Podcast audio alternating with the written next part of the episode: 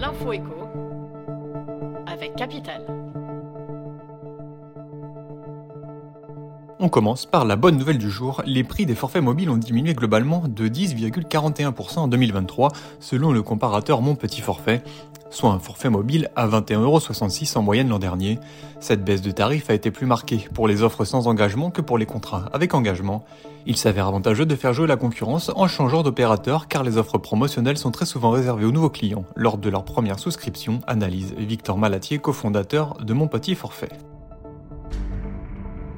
On enchaîne avec l'info pratique du jour. Les barèmes des aides MaPrimeRénov pour 2024 viennent d'être publiés. Pour rappel, ces aides sont destinées aux particuliers qui rénovent leur logement pour en améliorer la performance énergétique. Chauffage, ventilation, isolation, tous les ménages sont éligibles sauf les plus aisés. Plus les foyers sont modestes, plus les aides versées seront importantes. Capital vous détaille les montants des aides selon les types de travaux et vos revenus. On poursuit avec les chiffres du jour. 5,24 millions de voitures d'occasion se sont vendues en 2023, un nombre en légère baisse par rapport à 2022 et la plus mauvaise année depuis 2009. Les particuliers se sont tournés sur les occasions les moins chères et donc les plus âgés.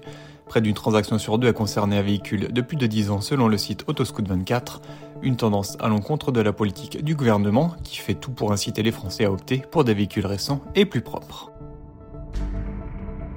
Et pour terminer le mot du jour, shrinkflation.